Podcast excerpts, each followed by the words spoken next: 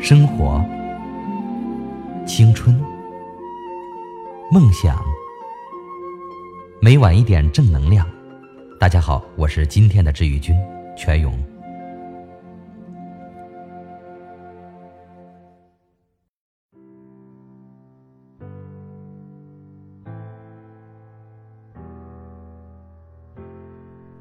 里约奥运会上，中国游泳运动员傅园慧以率真幽默的性格吸引了大家的关注与喜爱。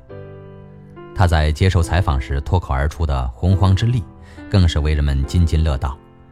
其实，每一个运动员的成功的背后，不仅仅只有洪荒之力，更多的却是坚持不懈的努力与艰辛。今天，我们就来分享另外两名运动员的传奇故事。在伦敦奥运会男子400米预赛中，有一名选手格外引人注目。他没有双脚，有的却是一对金属假肢。他就是被誉为“刀锋战士”的南非选手奥斯卡·皮斯托瑞斯。皮斯托瑞斯1986年11月出生于约翰内斯堡，由于双腿先天缺少腓骨。他在十一个月大时接受了截肢手术，但这并没有妨碍他日后对运动的热爱。上学期间，皮斯托瑞斯曾经打橄榄球、水球和网球。因为父亲曾经是摔跤运动员，他甚至还参加过摔跤比赛。二零零三年六月，皮斯托瑞斯在橄榄球比赛中受重伤，运动生涯不得不改向。二零零四年一月。他开始练习短跑，不久就成绩斐然。第一次参加二百米比赛就跑出了二十四点一秒的成绩，第一次一百米比赛的成绩是十一点七八秒，此后还创造了残疾人一百米跑世界纪录。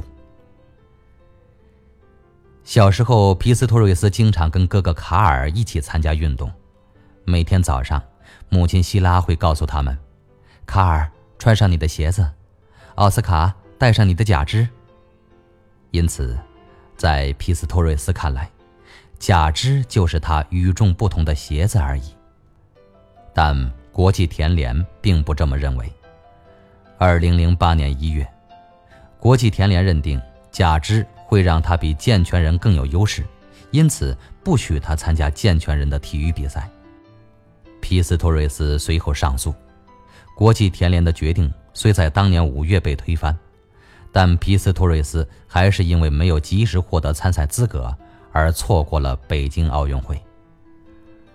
二零一一年，皮斯托瑞斯参加了田径世锦赛，国际田联要求他在接力比赛中必须跑第一棒，因为怕他的假肢伤害到其他运动员。在伦敦奥运会前，国际田联终于表示他可以和其他运动员一样。跑任意一棒。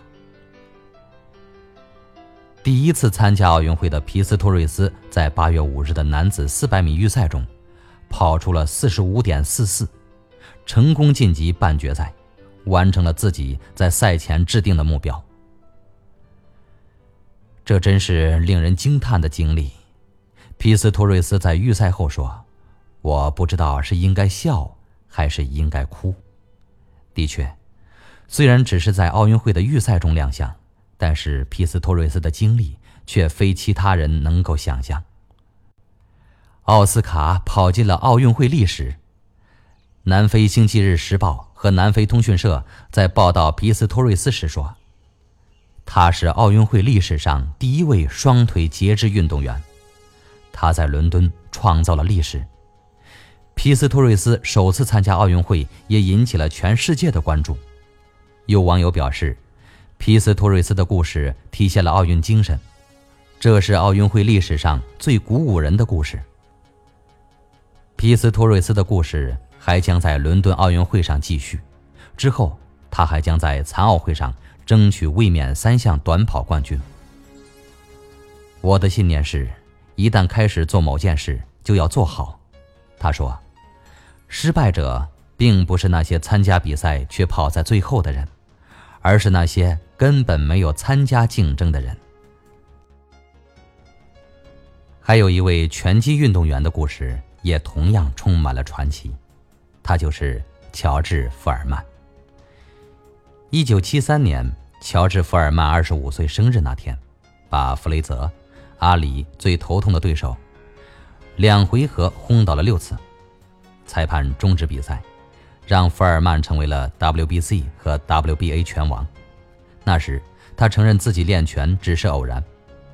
我看了阿里和弗雷泽那次拳王争霸赛，觉得拳击真是如此美妙，于是开始练这个了。后来的故事天下皆知。一九七四年，他在拳击史上最著名的传奇丛林之战里被阿里打倒，成就了阿里最经典之战。但是，这还不是结局。一九七七年，福尔曼退役去当了牧师，由凶猛的怪物。变成了上帝的使者。十年后，他复出，已近四十高龄，重新开始和年轻人们打拳击。他已经失去了年轻时的凶猛，只是不动如山地挨着对手的拳头，继续着自己回合间不坐下休息的习惯。然后，一九九四年，他一拳打倒了米切尔·穆勒，获得 WBA、IBF 拳王。距离他击倒弗雷泽已将近二十二年，他四十五岁。他最后一场拳击时，将近四十九岁了。